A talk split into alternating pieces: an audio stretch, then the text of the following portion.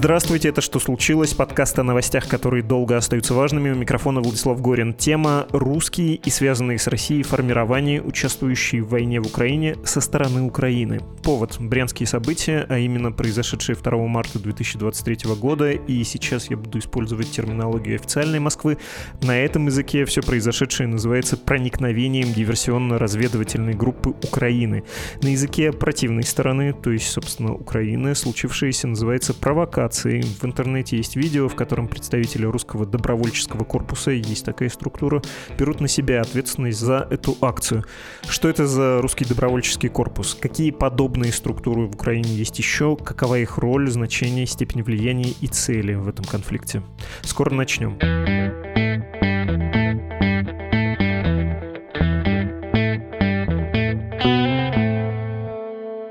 Рад представить вам с нами сегодня Ирина Долинина, журналистка важных историй. Мое почтение, привет.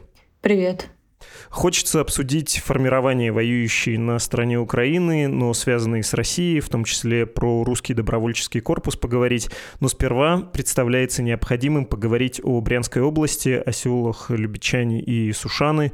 Максимально коротко могу описать, что опубликовано про произошедшее на сей день. Официальная версия гласит, что было проникновение ДРГ, диверсионно-разведывательной группы, и атака ВСУ в двух местах, в двух селах, которые где-то в 10 километрах километрах друг от друга. Им, этим вторжением, предшествовал минометный обстрел приграничной территории. Кроме того, была атака дронов и акция отвлечения, телефонные звонки с сложными сообщениями, которые за несколько дней до этого начались. Показаны, в том числе на видео, опубликованном ФСБ обстрелянные машины в двух селах, там видны трупы двоих убитых, сообщается о раненых детях, уже героизируется мальчик Федор, есть аж плакат в Брянской области, как он заслонил собой своей грудью от пуль девочек, он ранен, но жив, и, в общем, повторюсь, это такой новый герой, который будет, видимо, пропагандой эксплуатироваться. Есть видеокадры вот на этом видео, о котором я уже говорил, классических «Жигулей» и «Нивы» в разных селах. Опять же, я повторяюсь, с двумя трупами. Сообщается, что машина Росгвардии подорвалась на мине, когда было противодействие этому вторжению. Есть раненые. Путин произнес про произошедшее следующие слова. «Очередной террористический акт, очередное преступление проникли на приграничную территорию и открыли огонь по гражданским лицам. Видели, что это гражданская машина, видели, что там сидят гражданские гражданские лица и дети, именно такие люди и ставили перед собой задачу лишить нас исторической памяти, лишить нас своей истории, лишить нас своих традиций, языка. С другой стороны, с украинской, советник главы Офиса президента Украины Михаил Подоляк сказал, классическая провокация. РФ хочет напугать свой народ, чтобы оправдать нападение на другую страну и растущую бедность после года войны. И, наконец, последнее. Вчера еще появилась пара роликов, в частности, на них есть командир русского добровольческого корпуса корпуса Денис Капустин, он же Денис Никитин, он же White Rex. Он стоит на крыльце фельдшерского акушерского пункта в селе Любичаны и говорит вот это. Ну что ж, друзья, вот и свершилось. Русский добровольческий корпус перешел государственную границу Российской Федерации. Доказательства прямо за моей спиной. Мы не воюем с гражданскими, не убиваем безоружных. Имейте это в виду. Теперь пришло время обычным гражданам России понять, что они не рабы. Поднимайте бунт, сражайтесь. Дорогая Ирина, что ты думаешь об этом? И рискну спросить даже тенденциозно, представляется ли тебе тут э, что-то подозрительным? Ну, подозрения, в принципе, всегда должны быть журналисты. В целом э, с э, бойцами вот русского добровольческого корпуса я общалась, наверное, несколько месяцев назад с троими, делала интервью. В принципе, они предоставили мне там, фото, видео, доказательства, что они действительно, конкретно те люди, с которыми я разговаривала, участвовали в боях. Прислали свои военники ВСУшные, потому что, как они утверждают, э, подразделения все равно относятся к ВСУ. Но как именно происходит там коммуникация и насколько они самостоятельно решают, э, на какие там задачи они идут, или они получают там, например, задание от ВСУ, или это все все равно волонтерская, в общем, добровольческая деятельность, а это все равно не совсем понятно по их рассказам. Конечно, первая мысль, когда появилась эта новость, что это провокация со стороны российских э, спецслужб, и в целом они устроили инсценировку и, естественно, сразу пошли новости о том, что сейчас будет экстренное совещание Совбеза, Путин может объявить полную мобилизацию или официально объявит э, войну или что-то еще, поэтому это было максимально подозрительно. Но мне удалось связаться с одним из э, бойцов, который, когда я с ним связалась, как казалось, он как раз, э, по его словам, выходил из Брянской области, тоже предоставил мне некоторые фотодоказательства, которые нельзя было публиковать по договоренности, но вот что он действительно как бы только что там был. Поэтому в целом я скорее склонна доверять, что они действительно там были. А вот главный вопрос, зачем? и кто это придумал. То есть насколько это решалось только внутри РДК, и они придумали эту операцию, или об этом все-таки знали, например, в ВСУ или где-то еще в руководстве Украины. Судя потом по противоречащим от них заявлениям, не вполне понятно, потому что, с одной стороны, они могут, э, так как это русский добровольческий корпус, который состоит по большей степени из русских, как они говорят, ну, все равно у многих паспорта России, это все-таки мы говорим, они россияне. Поэтому тут выгодно сказать, что да, это разборки россиян между собой. Но, с другой стороны, да, вот это, конечно, момент очень непонятный. Но в целом пока, мне кажется, теория заговора, что РДК как-то связаны там с российскими спецслужбами и поучаствовали вот э, в такой операции, чтобы у Путина был повод для эскалации конфликта, я скорее склоняюсь, что все-таки это маловероятно. Я предлагаю потом к этому вернуться еще и поподробнее про это поговорить, потому что, понятно, мы скорее вопросы можем задавать, чем давать на них ответы крайне непрозрачно все, и я понимаю вот это чувство про провокацию, потому что вчера тоже в режиме реального времени смотрел, как появляются новости, и было максимально непонятно, где вообще это происходит, в одном селе или в другом, убитый или раненый. Школьный автобус превратился в гражданский автомобиль, раненая девочка превратилась в раненого мальчика. В общем, все максимально было нечетко, неясно, и до сих пор вот это ощущение остается. Все еще мы крайне плохо представляем просто даже фактуру. Я хочу попросить тебя погрузить нас в больший контекст, что ли, как устроены украинские, связанные с Россией, в том числе русские, по этническому признаку собираемые соединения, которые воюют на стороне Киева, Украины. Потому что я, как читатель, про русский добровольческий корпус читал, встречал, слышал. Ну, еще, конечно, про Легион Свободу России.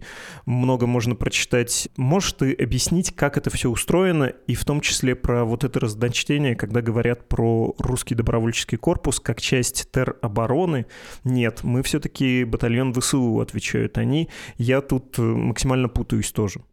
Да, летом 2022 года стало известно о нескольких как раз э, формированиях. Легион Свободы России и Русский добровольческий корпус. Одно время они вроде хотели объединиться, потом, э, по их словам, у них там были разногласия, и в целом объединение не получилось.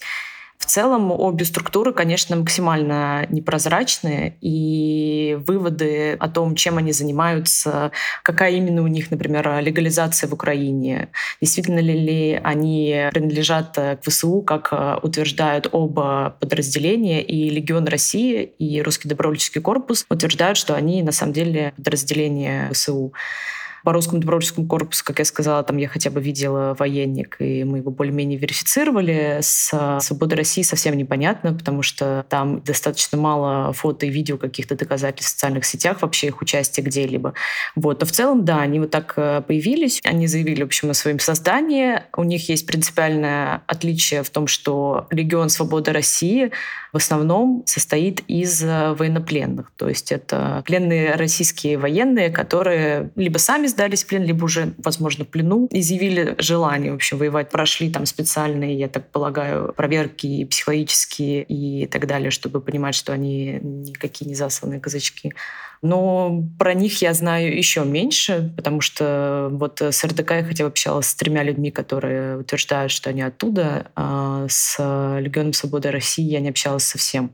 Русский добровольческий корпус — это ребята в основном ультраправых, в общем, взглядов, националистических, и поэтому у них есть а, такая яркая позиция, что мы не россияне, мы именно русские, и они стараются набирать в свой корпус именно русских, но при этом, когда я с ними общалась, они говорили, что русских в их корпусе примерно процентов 80, потому что в том числе в корпусе воюют и, по их утверждениям, их друзья-украинцы, потому что многие из них, на самом деле, деле уже довольно долгое время живут в Украине, они сбежали из России, многие там и пять лет, и больше, и в четырнадцатом году, кто-то еще раньше, и ведет уже там бизнес, допустим, в Украине, уже давно живет. У них появились, конечно, там друзья, и кто-то из них, ну, опять же, якобы по их утверждению, вступил туда тоже. То есть в целом там не только русские, насколько я понимаю, но у них именно такая пропаганда, что есть разные подразделения в Украине, которые воюют за Украину, там чеченские батальоны, и почему нет э, русского батальона? Потому что они какое-то долгое время находились э, в разных э, местах.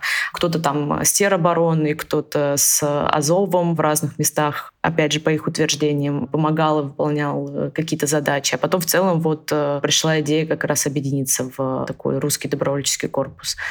Но да, повторюсь, что структуры все равно довольно непрозрачные. И выводы сложно делать, потому что в основном все утверждения идут как раз от них — а страна Украины не часто комментирует. Но в целом они воюют вместе с ВСУ. По их утверждениям, э, с полком Азов они особенно плотно связаны через общественное движение Азов, хотя официально это не связанные структуры.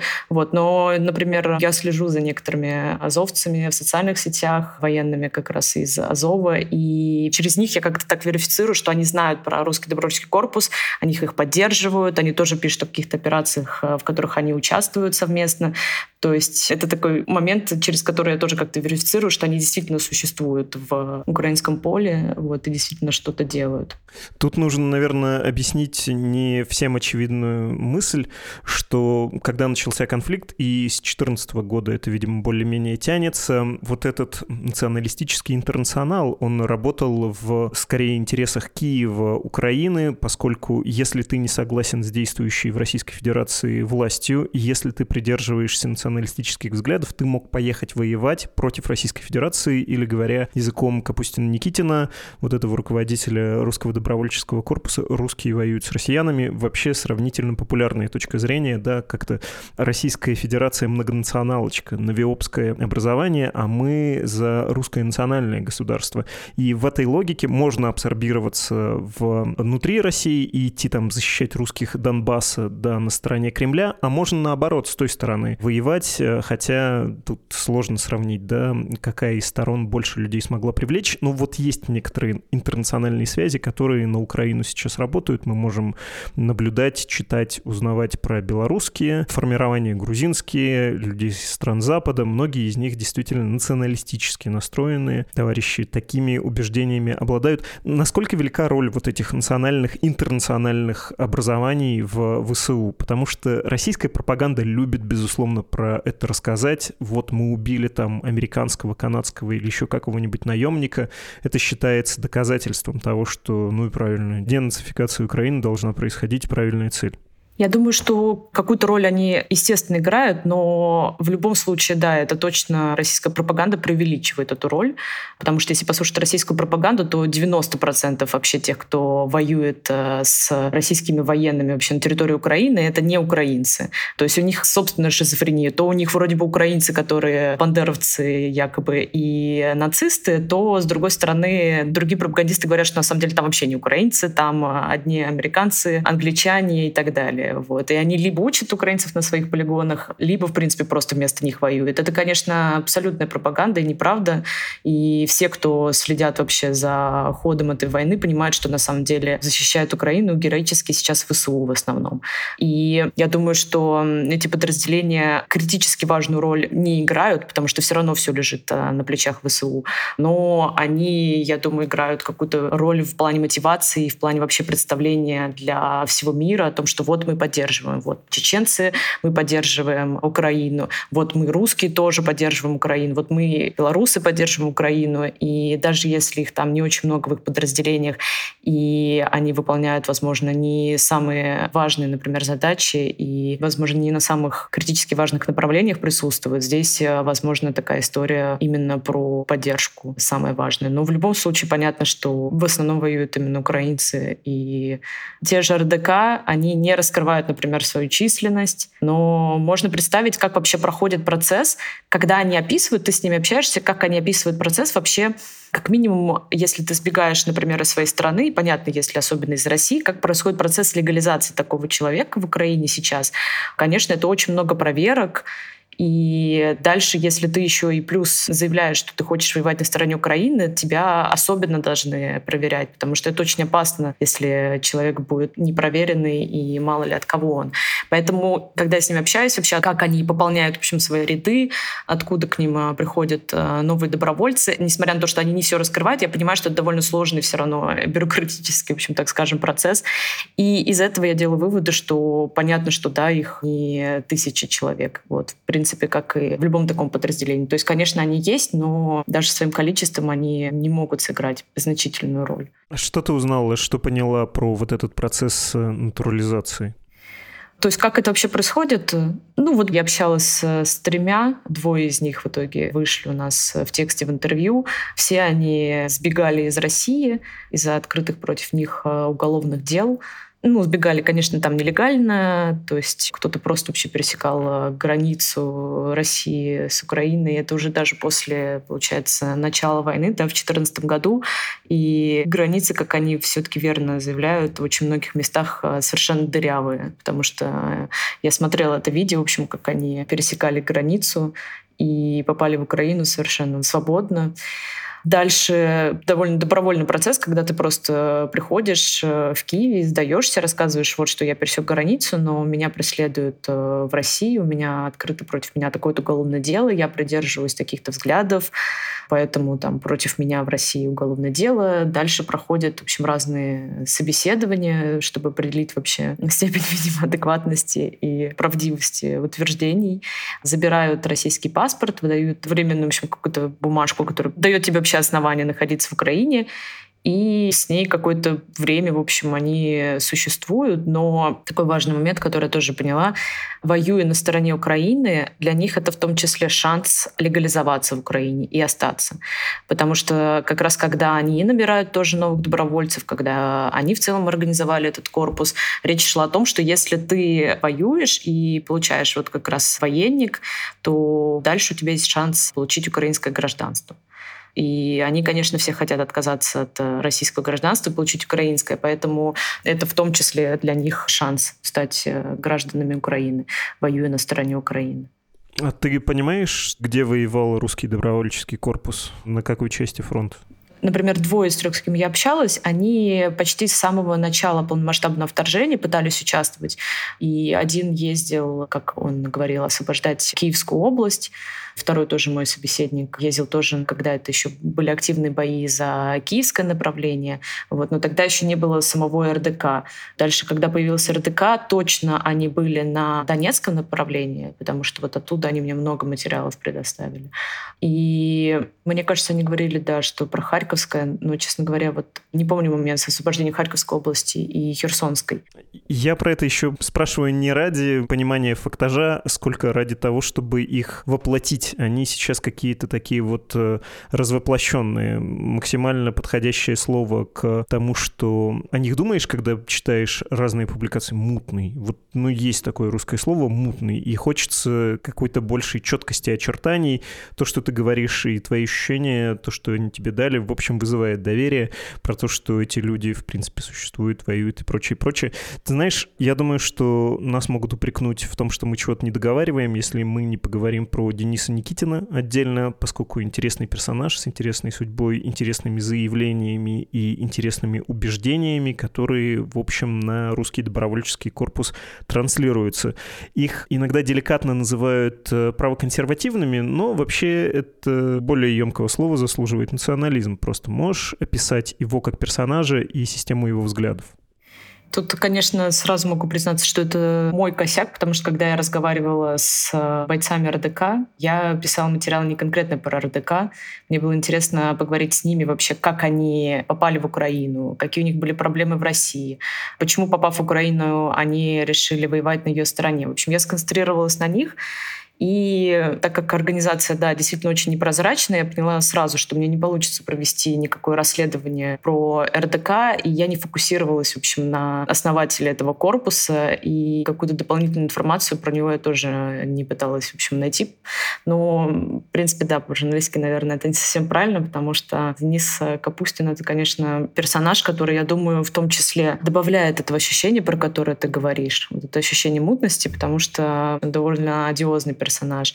И вот новая газета Европы вчера обратила внимание, что спецслужбы Германии полагали, что деятельность Капустина может финансироваться российскими властями, потому что у него были связи в России, в том числе с Тесаком, и из Германии, в принципе, я так понимаю, его выгнали. То есть, я так понимаю, нету единого даже мнения у немецкой разведки по поводу его личности. То есть вот эта фраза «мутный», почему это ощущение от РДК, я думаю, оно идет как раз от ощущения персонажа, который во многом его представляет в медийном поле.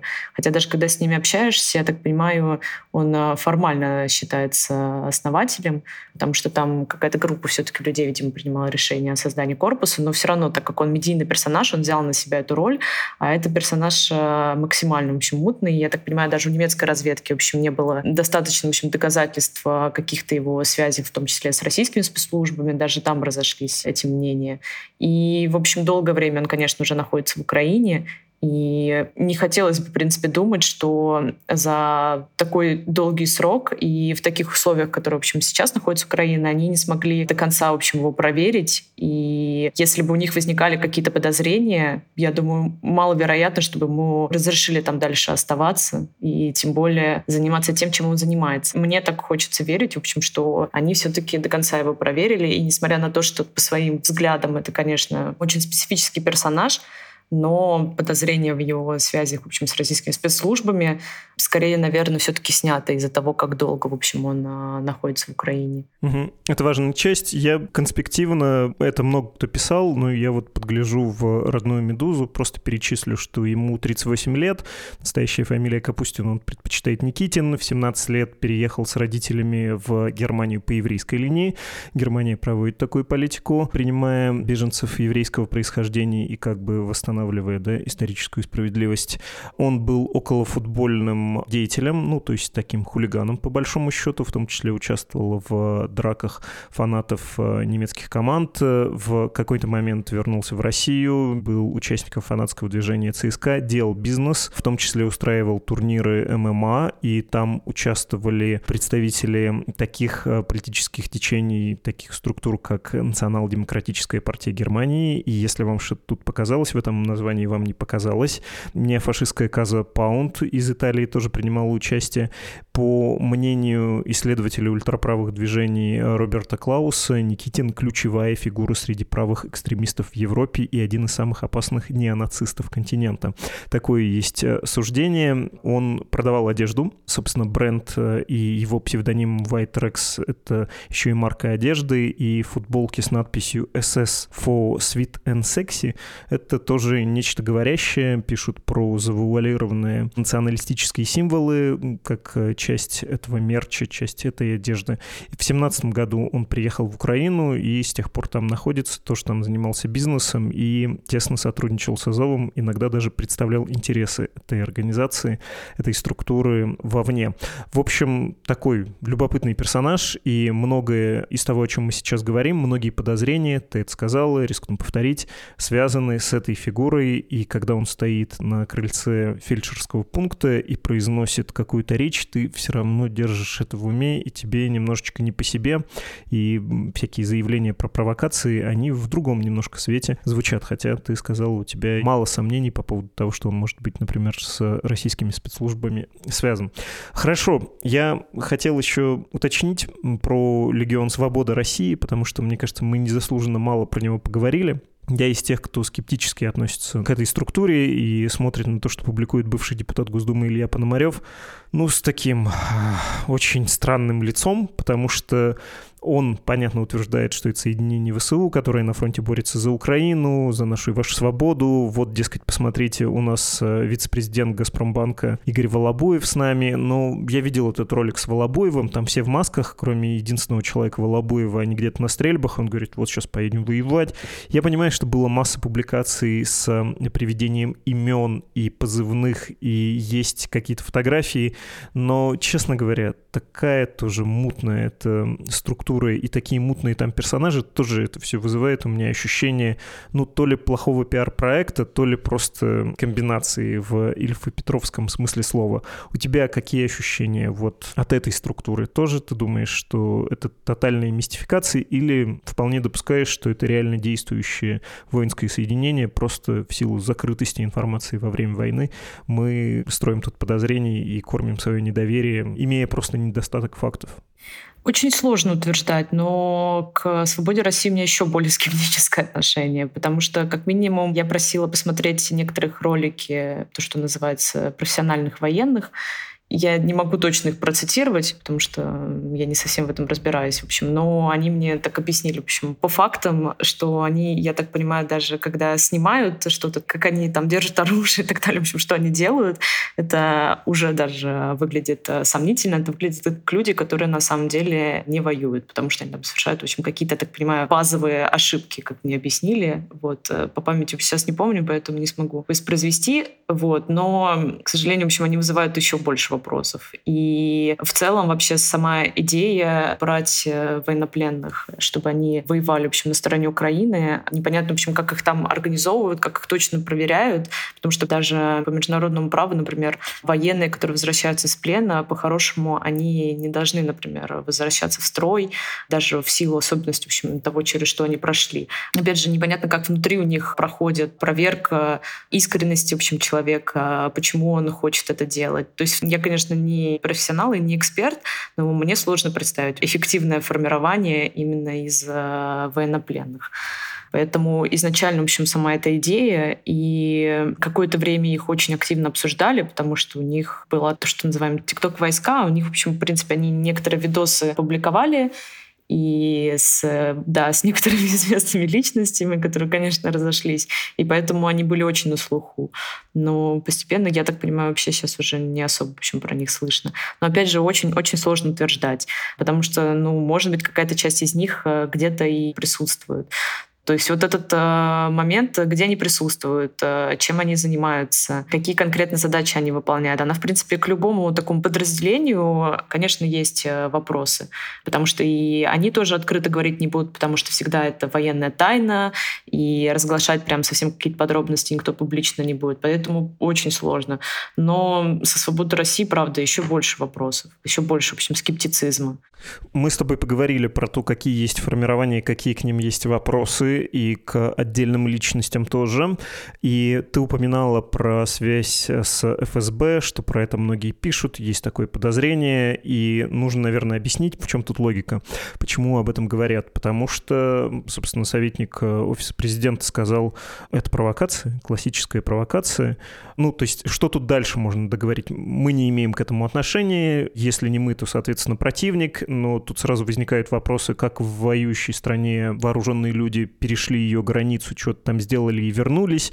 Если, конечно, нечто подобное происходило, а, там неполный спектакль, да, не привезли, например, со стороны России. Ну, вроде Никитин в Киеве уж сколько лет, вроде бы он э, не в Российской Федерации находился. Тогда, наверное, украинская страна вообще могла бы сказать, мы его тут давно не видели, он давно в Москве, и это точно спектакль. Но такое не произносится, и, в общем, возникает масса вопросов с непонятными ответами, ответами. Мы это все более-менее проговорили. Я просто хотел бы, что ли, пойти от древнего принципа, кому выгодно. Как тебе кажется, если ты смотришь на эту акцию, кому она может быть выгодна и, соответственно, как ты ее трактуешь? Главный вопрос, который меня мучает второй день, потому что пока мне не удалось подробнее поговорить с членами РДК, потому что они были в дороге, я получила очень короткую информацию. И дальше вроде мы договорились, в общем, поподробнее поговорить, э, но непонятно, в общем, будет у меня это интервью или нет. Прости, что перебиваю. Они подтвердили тебе, что они заходили на территорию Российской Федерации? Да, да. Они это подтвердили, прислали какие-то фотографии тоже. Ну, то есть даже по описанию, которое я получила, зашли, отсняли, сделали засаду на две БМП, ушли. То есть у меня не было возможности, но мне хотелось бы подробнее, в общем, спросить их самих вообще, в чем они видели э, смысл того, чего они сделали. Потому что в целом, как бы, как я себе это представляю, опять же, не могу утверждать, но как я себе это представляю, что они действительно зашли, устроили, так скажем, переполох, и довольно очень быстро ушли. Но из этого переполоха очень быстро пропаганда начала лепить э, разные фейки и разные легенды.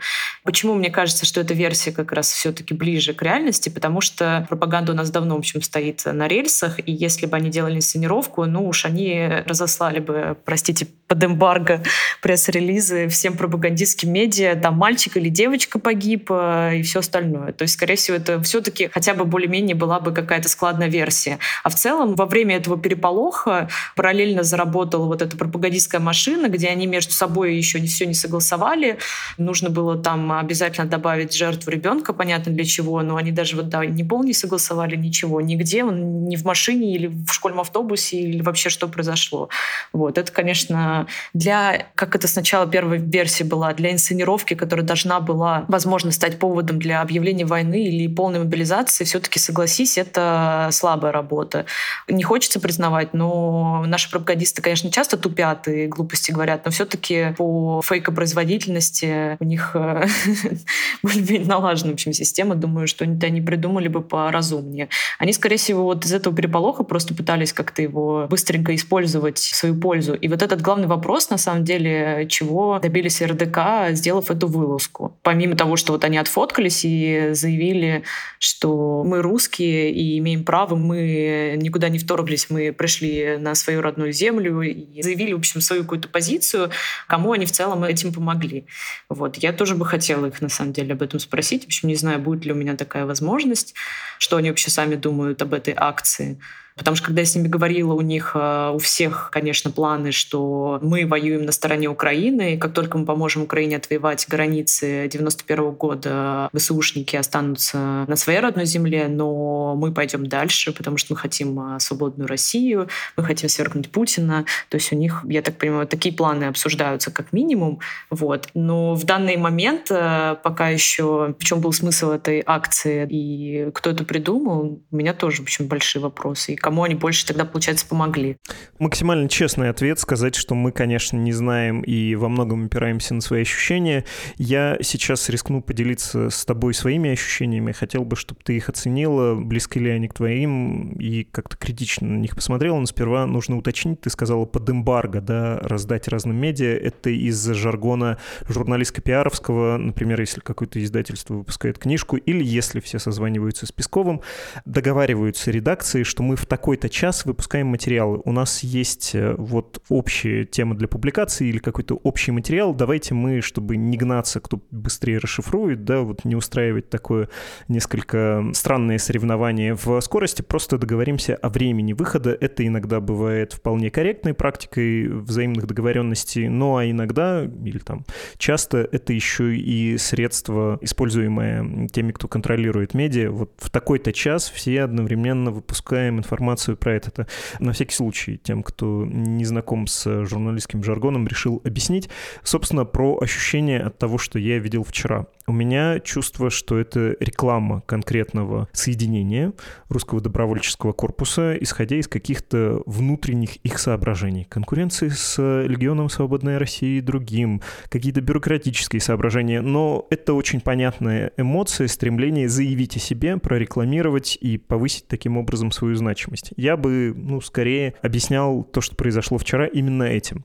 Потому что, когда кто-то говорит, что, ой, это так выгодно. Это же просто подарок для пропаганды. Дети пострадали, кто-то был убит. И эти товарищи заявляют про то, что они сюда зашли кого-то освобождать, и не хочется таких освободителей, они же буквально власовцы. Я думаю, ну, все может быть подарком для пропаганды. Она у нас, как ты отметил, довольно изворотливая и умела. Если говорить про украинцев, которые заявляют, что это провокация, я не понимаю, в чем тут суть провокации, каким образом это помогает Кремлю. Ну, вот там произносится, что это помогает оправдать э, Путину войну, которую он ведет уже год, и объединение людей, объясняя, ну, Кремлю не нужны никакие оправдания. Он уже год без всяких оправданий, путаясь в объяснениях, просто используя ложь очень неубедительную и глупую, продолжает, и ему все нипочем, не нужны ему никакие провокации такого рода. Честно, мое скромное убеждение. То есть я бы выбирал самую такую примитивную версию, что конкретные деятели посчитали это выгодным для себя, Но, если честно, выглядит это дураковато, потому что заявление о том, что вот мы сейчас пришли в Брянское село, и вся Россия, недовольная Путиным, вдруг поднимется, ну, и в лучших реализациях такое не работало. Пепеляев со своим ледяным походом как-то не поднял недовольное большевиками крестьянство на то, чтобы этот строй свергнуть. Вот такие у меня примерно ощущения. Схожи ли они с твоими, и что тебе тут кажется важным покритиковать? Нет, честно говоря, схоже, да. Опять же, я говорю, что когда я с ними общалась, потом у меня даже не было, в принципе, желания общаться с э, Никитиным, брать у него интервью.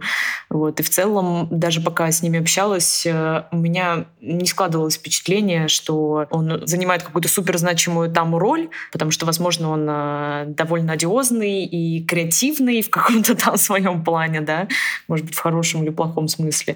Вот из-за того, что он передовой, в общем, этой акции, редакции там был, и на главной фотографии это как раз у меня тоже вызвало подозрение. Возможно, в том, что он, возможно, лично это придумал как раз в каких-то собственных интересах, потому что смысл непонятен. С одной стороны, война, на самом деле, она давно уже в какой-то степени идет на территории России.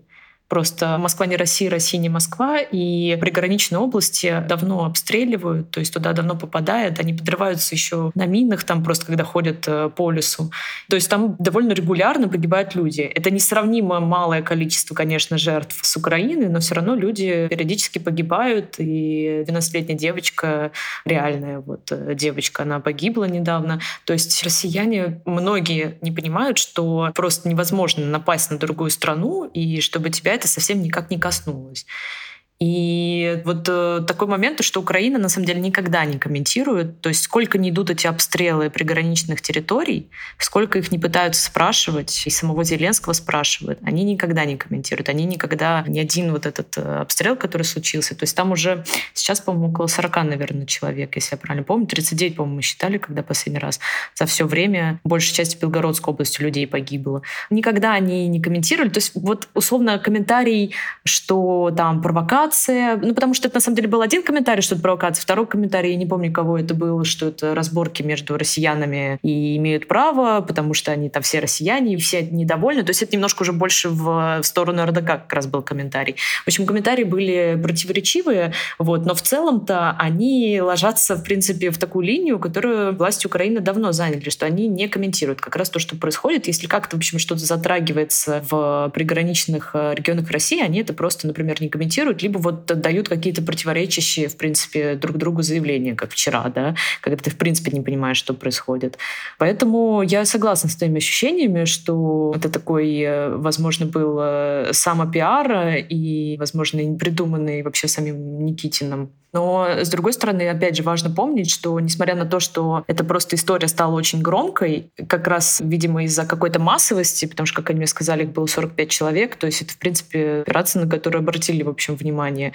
Но и до этого были сообщения, что диверсионные группы заходили. То есть мы не знаем, опять же, была это пропаганда или это была правда. Но, опять же, обстрелы — это точно правда, и жертвы — это точно правда. Все это было. То есть то, что вот война идет э, на территории России, просто именно вот эта акция, она получилась такой яркой, ее так использовали. В общем, очень это сложно комментировать, потому что как бы это страшно не было для россиян, которые очень многие слепые не хотят этого замечать, но война их тоже касается на самом деле и давно касается.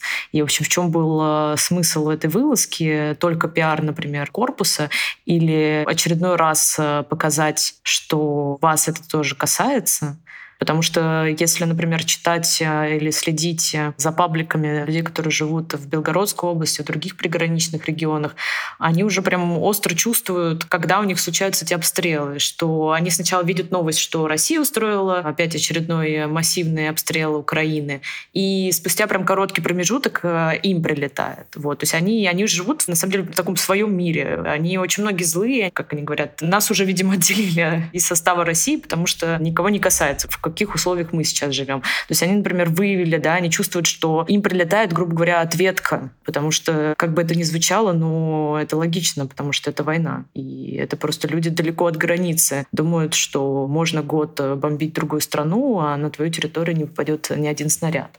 Поэтому очень сложно, в общем, из-за того, что Украина никогда не комментировала, в общем, то, что происходит. Ну, то есть честно, условно. Они честно никогда не комментировали, что происходит при граничных э, территориях. Вот, никогда. Поэтому и в данном случае вот эти комментарии непонятно, как к ним относиться. И поэтому вот мы только, опять же, строим предположение. Чисто это РДК сходили, сделали ради своего пиара, или все-таки они согласовали, например, это ну, надо сказать, что Украина толком не комментировала ни Дугину, а вообще-то взрыв в Подмосковье автомобиля в почти что самом сердце страны. Ни Крымский мост толком не комментировали, ни Северные потоки, ничего-ничего. Это понятная политика, но глядя на это, я убеждаюсь, что аудитория у такого послания может быть только украинская.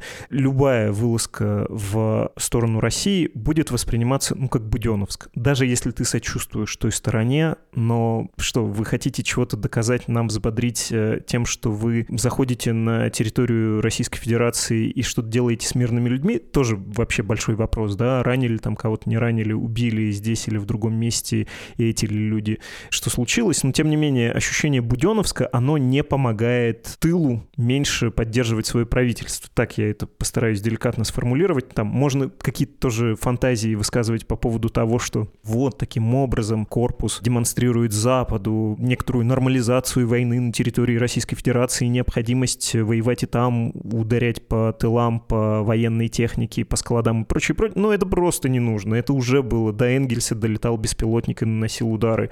Горят нефтебазы и склады оружия. Так вот как-то почему-то получается в последний год с особой интенсивностью. Это уже происходит. Никакого прощупывания и никакой нормализации здесь не нужно для западной аудитории, для западных руководителей. Это нужно внутри Украины. Вот такое ощущение, и это работа на украинскую территорию. Это, к слову, про эти связанные с Россией воинские формирования, кто для них аудитория. Для них не российские граждане аудитории, для них украинские.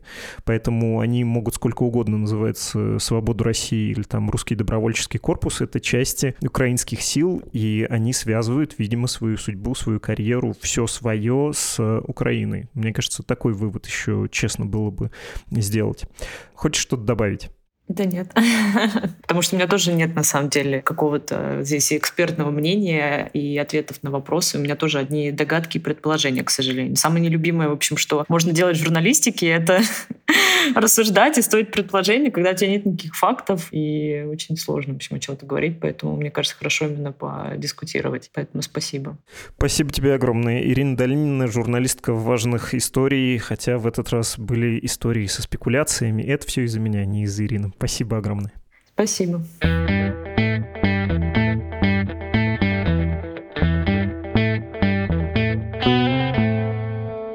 Прощание, как всегда, хочу напомнить, что «Медуза» живет за ваш счет, то есть на те деньги, которые вы нам перечисляете на абсолютно добровольной основе. И, честно говоря, хотелось бы привлечь вас какими-то привилегиями, чтобы вы стали нашими спонсорами, но из всех привилегий только адресная рассылка от основателей, которые приходят периодически, она довольно приятная и личная, но не сказать, чтобы какие-то есть статьи, которые доступны только тем, кто платит. Нет, вы можете читать, слушать и смотреть все бесплатно, и мы апеллируем только к вашей сознательности или к вашему сочувствию.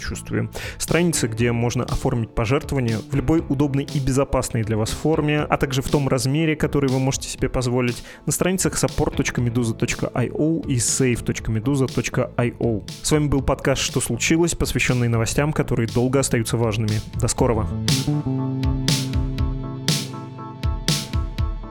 thank you